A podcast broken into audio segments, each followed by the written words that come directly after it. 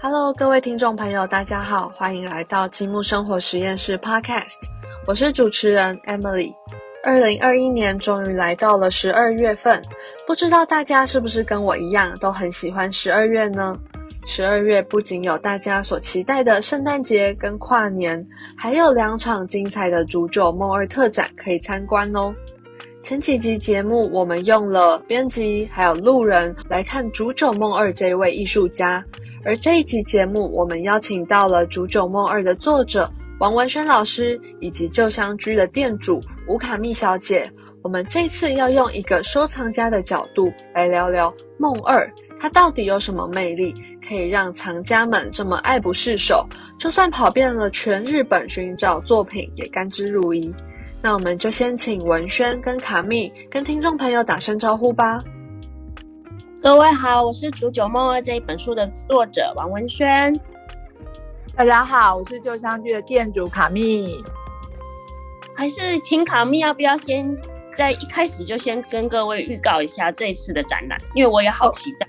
OK OK，我们这是呃呃在旧香居异空间展览的《煮酒梦》，我们帮它取名为“样”。煮酒梦二展其实很简单，那我们的对样就是三点水的，然后样子旁边的一个样。那我们当时会先讲这个展名好了。当时在取展名的时候，其实我们也想了很久，到底怎么样的一个展名能够涵盖，就是。呃，梦二对于我的意义，或者我我或者是说喜欢梦二人的意义，到底是他为什么的那个魅力，怎么怎么准确取这个名称？那那时候我们就想了很多，不外乎什么浪漫啊、大正，其实我们都想过，就大家知道那些名词。后来我们决定样是有一点点像是呃三，我们特别还选了三点水那个样，就是我觉得梦二给我感觉就是说坦白的，到现在来看。我都觉得它都是属于现在的，对我来讲它是流动的，是一个律动的，就是说难听就是活的。到现在我觉得他的东西，呃，它可以出现在任何，呃，任何形式上的，不只是纸啊，就是甚至实用的东西，那或者是纯粹的装饰品。我觉得它的存在，它的样貌都可以是。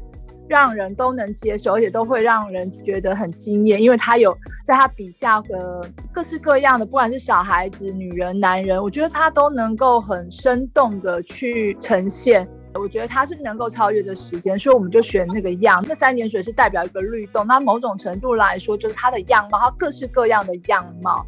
那我希望在我们这一次十二月呃三号开展的这个展览当中，呃，呈现给大家看到。梦二笔下不同时期的各种样貌，各式各样的样貌，然后而且是很流动、律动、生动的煮酒梦二这样。那卡密是怎么认识梦二的？是因为你的收藏吗？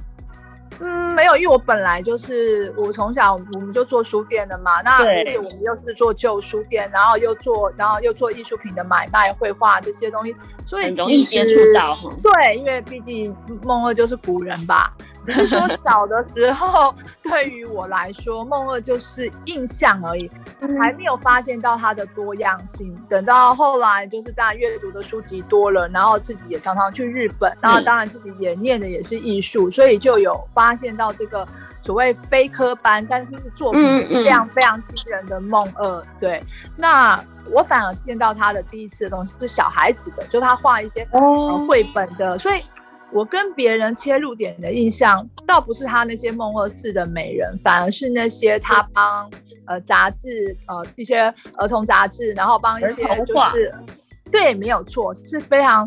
呃，colorful 的让我对他的印象很深刻。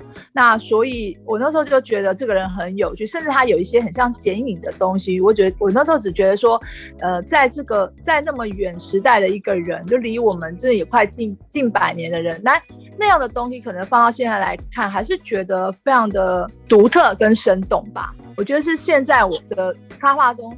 我没有办法找到像他那样感觉的人，所以我那时候对他就很喜欢了。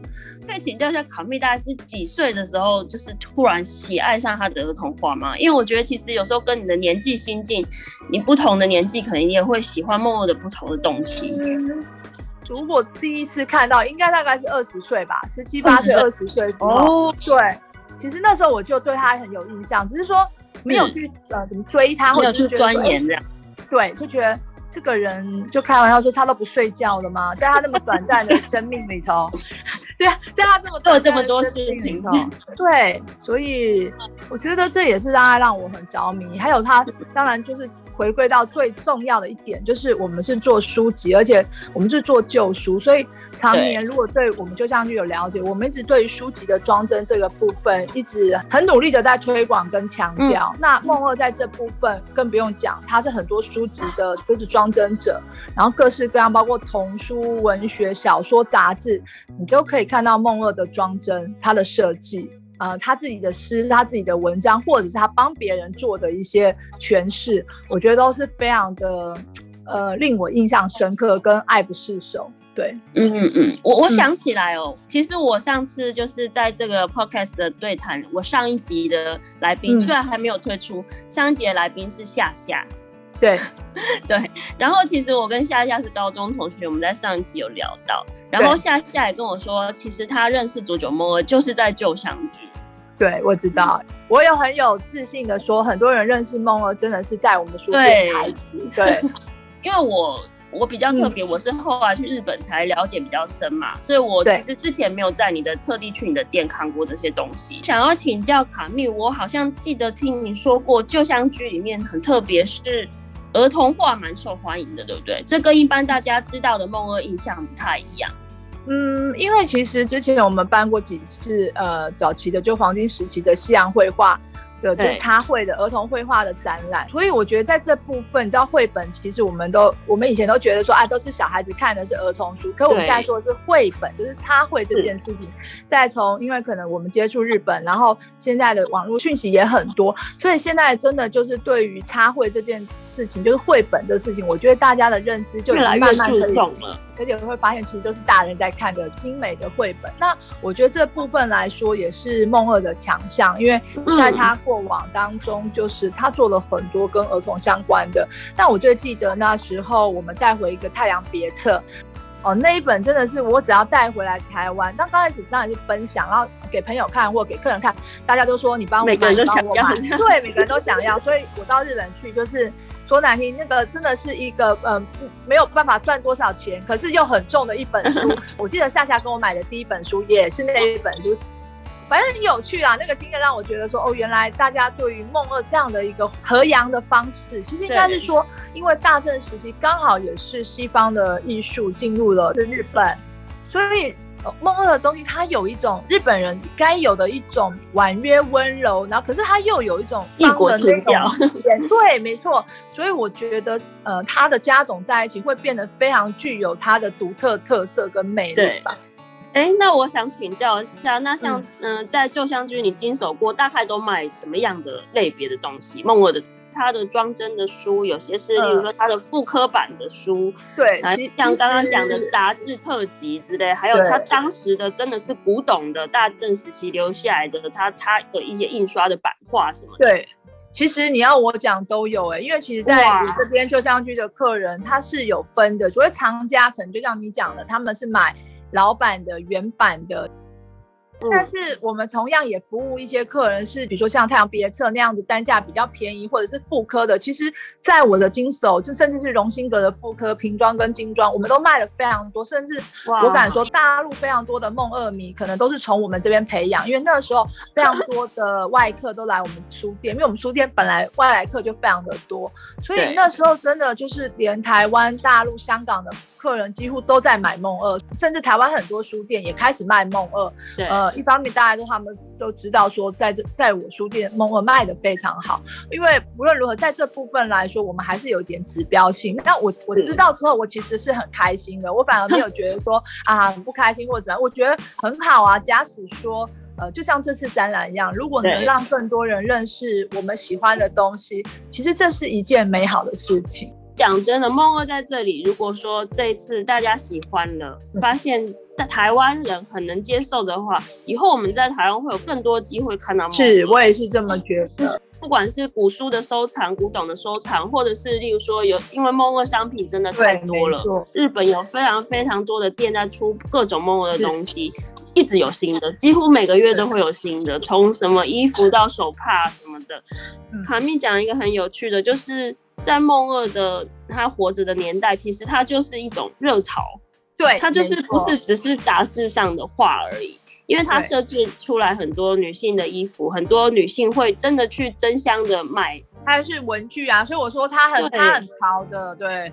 然后或者是打扮成她的女性模样，所以等于那个时候就已经是一个生活样式，梦二变成一种梦二式。日本有一个词叫做梦二梦二是的，我知道样样式的事，对啊，所以在那个时候就已经是一个大家的生活的追求的乐趣。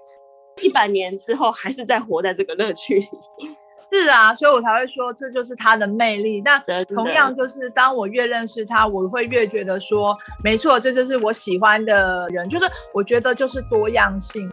如果以一个美美术史的角度来说，很多人会觉得梦梦她非科班，可她却能那么受欢迎。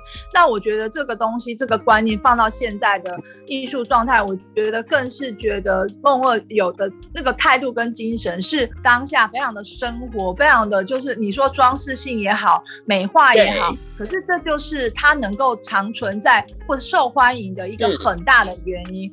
觉得他就是真的体现了艺术及生活，生活及艺术的一个艺术家。没错，而且他是不止他自己这样生活，他也把这样的态度带给大家，让大家可以照着他的方法来享受自己的艺术生活。对，这这也可以说这就是他的魅力，他能够去渲染，他能带领一个风潮，他能当一个 leader。比如说，你看他那时候他做了很多包装纸的系列，帮一些呃名店做了一些装饰或什么，你会觉得说。对他而言，他是什么都感兴趣，什么都能够不不管是说，是说对他来讲是不是生活的考量。可是我自己认为说，其实还是喜欢跟尝试性的那种挑战大过于真的需求，因为他几乎什么你都可以看到他的作品，我觉得这点蛮厉害。那当然谈那么多恋爱也是很厉害。那时候去看他在那个梦梦缭乱的时候，他的那个出版，然后我们就开玩笑说，这真的是比八点档还要八点档的故事。他。但我觉得，可是你知道，时候那时候我同时就有一个想法，就是因为他是这样的多情，他才有办法创造这么多友情的物件，才会看到人类的一些哀愁，或者是不管是喜怒哀乐，然后把这些东西转化成他的艺术创作出来，就是他真的打从心底源源不断的，不管是热爱女性啊，或者是 虽然是真的是很热爱女性。而且最重要的哦，他并不是一个所谓的就是那种画的很写实派的，写实的派，可是他却能够把女人的那种媚态跟形体呈现的如此的，就是丰富。我真的觉得，嗯，很厉害。真的是太有趣的一个人，是值得密的、很了解的、很想了解的对象这样子。对，很想探索他的一个人。对，到底他在想什么？他的成长背景，他的什么什么这些，你会非常的想要。对，真的。然后希望文轩以后能多挖掘一点，让我们大家知道。我会努力的挖他的八卦这样子。对啊，哎，我想请教一下卡密的收藏当中，不知道这个有没有？跟这次展览有关，不能剧透还是什么？你有没有哪一样是你觉得你收藏到非常喜爱，或者是非常的独特的、非常特别的回忆之类的？嗯，你说收藏的过程还是本身那个物件？嗯，对，都有。你有没有觉得在你收藏品中有没有什么很值得分享、特别的事情？每次我觉得梦二的东西的物件的取得，其实都是很辛苦，因为我们又要品相好，然后又要东西是够有一个年代的。因为说这个新东西，刚刚文学员说到处其实都看得到，然后美术馆每年一直都在出，所以对我来说和藏家来说，我们当然着重是在旧的东西。是是是。那我觉得也因为梦二，我觉得我也认识了很多有趣的人，比如我想到一次，有一次我们去了名古屋，因为那时候我就想说，我们来找一些就是不要是东京。就是东京以外的地方，可能机会比较大，因为大家都去东京找东西，所以那时候我就去了名古屋。那是我第一次去名古屋，然后呢，那时候就是别人给了我一个藏家，反正就是一个他在住宅区里头的一个老先生，因为我从来没去过名古屋，所以等到到了那边就只能按地图去找地方，就走走走走，真的走了从车站到那个地方，大概走了快要。真的。快要半个小时，就是反正很远就对了。好不容易呢，而且他在一个社最有趣是，他竟然是在一个社区中，一个很大片的社区中，发到发现里头有动静，就有人在，所以我们就因为我不会日文，所以我也不知道怎么样先打电话给他，但就是但是告诉我的人就跟我说你去就对了。所以我那时候想说，好好，那我们就去。去了果然，哎，家里有人。然后这时候就出来一个太太，然后我就大概就用很破烂的日文跟英文跟他太太沟通。然后他大概也懂，因为毕竟他先生就是一个就是也是有在做收藏的人，所以他他就跟我说的很简单，就说他现在不在家，他今天不在，他他出去了。然后我们就问他说，那什么时候他会回来？他就跟我说，可能没有办法，就是他就指的时间，就是说应该是说指晚上他才会回来。所以那时候我们就觉得很失望，因为大老远的，怎么走到那边去，然后也会有点，就突然觉得说应该要找个会日文的打电话给他。总之，反正我们就是没有遇到他。那也，然后离我们我们那时候到可能三点钟，那他可能他好像直到差不多八九点他才会回来。所以我们那时候想说，那么晚了，我们也不方便再去打扰他。好了，离开之后，隔天我们就去逛了别的书店。买到了一些老的东西，也未必是梦二，可是大概就是那个年代的东西，所以我就是看到哎有一些相关性，我就问他说，哎，那你有没有呃 Umage 的东西？然后他就很可爱就跟我说，呃，他的店快要搬家了，他很多东西都已经就是呃打包起来了。那他问我要找梦或什么东西，那我也跟他坦白讲说我要老一点。然后他就突然说，那如果是老的，他可能也没有太多，但是他知道他有一个朋友手上有非常多。那我就说，哦，真的吗？那你可以介绍给我吗？然后这中间好像有一个路人甲很热心的帮我翻译。总之呢，他就给了我一个地址，就我一看了那个地址，就是我们昨天去了扑空的那个老先生的家。我就说有，我们有昨天有去过，但他不在家，什么什么，就跟他讲。然后他就说：“是吗？”我说：“对啊。”然后怎么他就讲，他就讲一大堆日文。反正总而言之，就是说他有很多什么。大概我猜了他的 body language 大概这样。好了，这时候他就说：“那我给你地址，就是你可以再你再再去一次。”他说：“我帮你打电话好了。”然后我说：“真的吗？”他说：“真的，我帮你打电话跟他约时间。”嗯，然后他就他就打他就打电话就又讲了一大堆日文，反正意思就是他帮我就对了。然后好了，然后打完挂完电话之后呢，这时候就是本来帮我们翻译那个人他就离开了，因为他的英文其实也没有多好。可是这时候看出有一个人他英文非常的好，他就跟那个老板说他可以帮我们翻译，然后我就很高兴，他就跟我们讲说他已经帮我们打电话好了，约好了，然后明天到车站。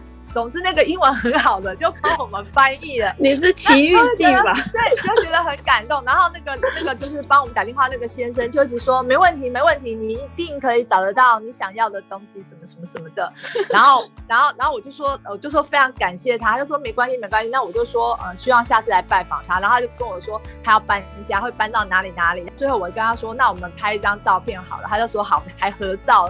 隔天，那我就觉得这人是不是真的太好了？那虽然他不是有说他要来载我，但你知道那时候我就觉得说这样好意思吗？然后那时候就没有看到我们一下站的时候就没有看到车子。那我们想说没关系啦，我们还是自己走过去好了。反正我们已经走过一次，我们又再走过去就好死不死。我们走回去的时候，他的车子就开进来了。总而言之，我们就一直在那边鸡同样。但是他当然知道我要看门了，所以他就把我带到他的家里头去啊。反正就是一个很合适、很漂亮的房子。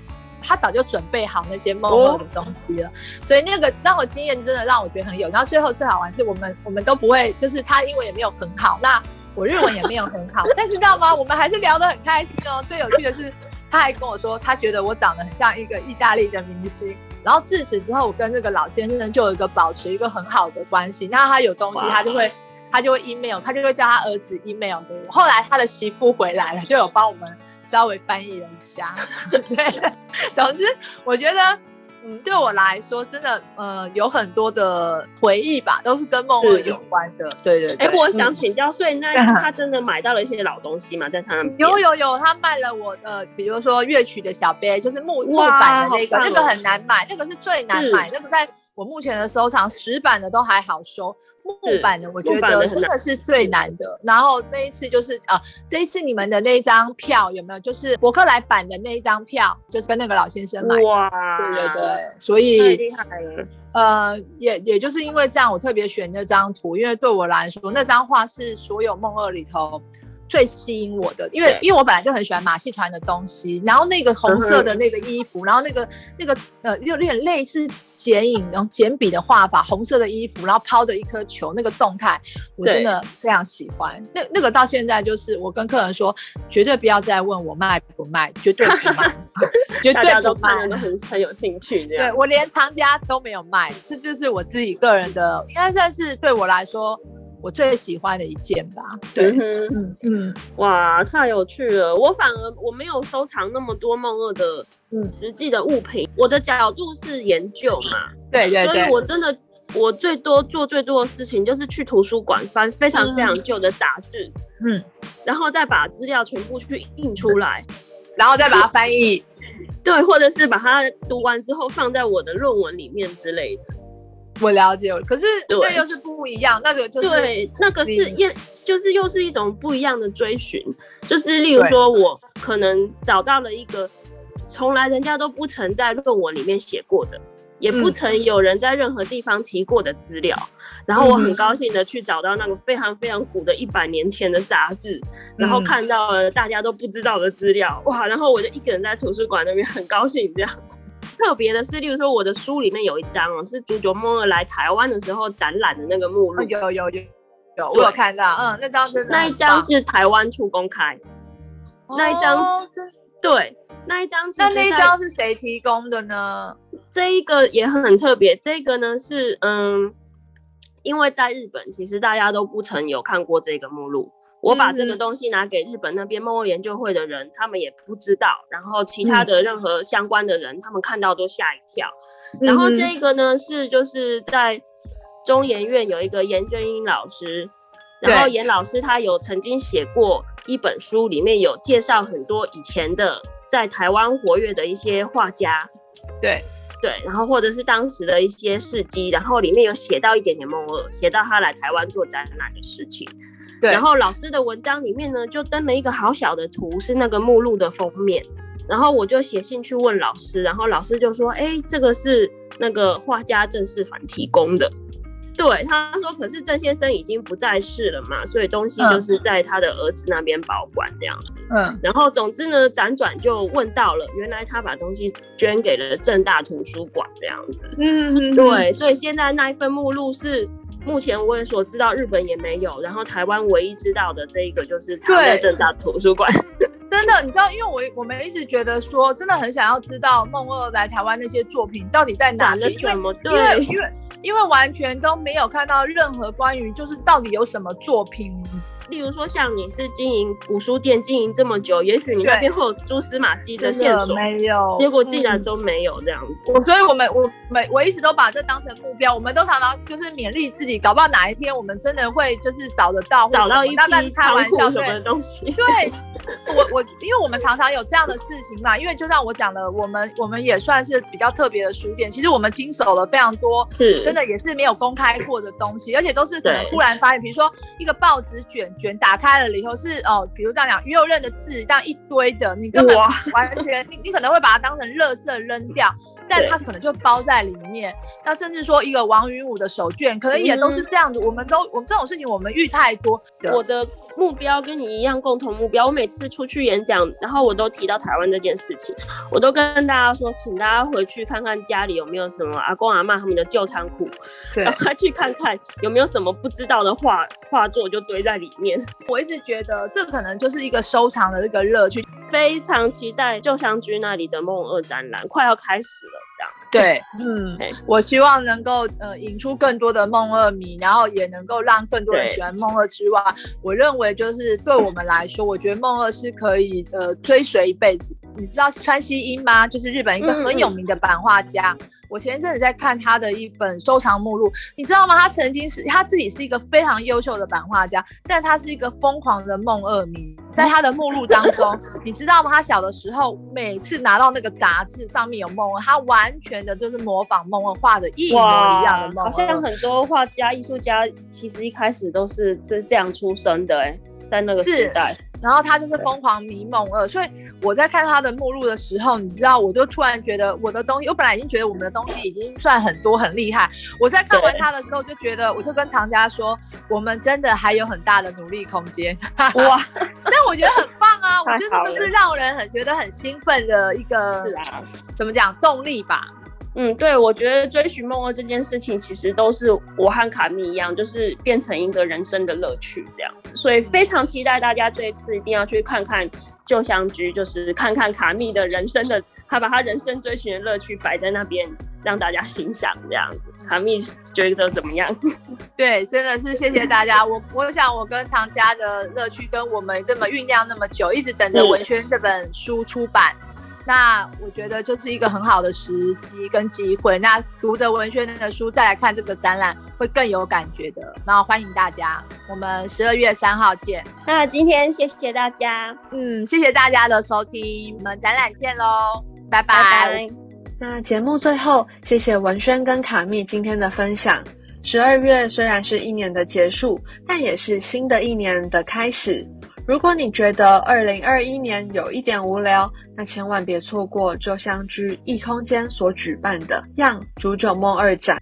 在欣赏过煮酒梦二的作品之后，你绝对会有耳目一新的感受。原来一百年前的作品，至今还是可以这么的时髦。《样煮酒梦二特展呢，它的展览期间从十二月三号到十二月二十六号。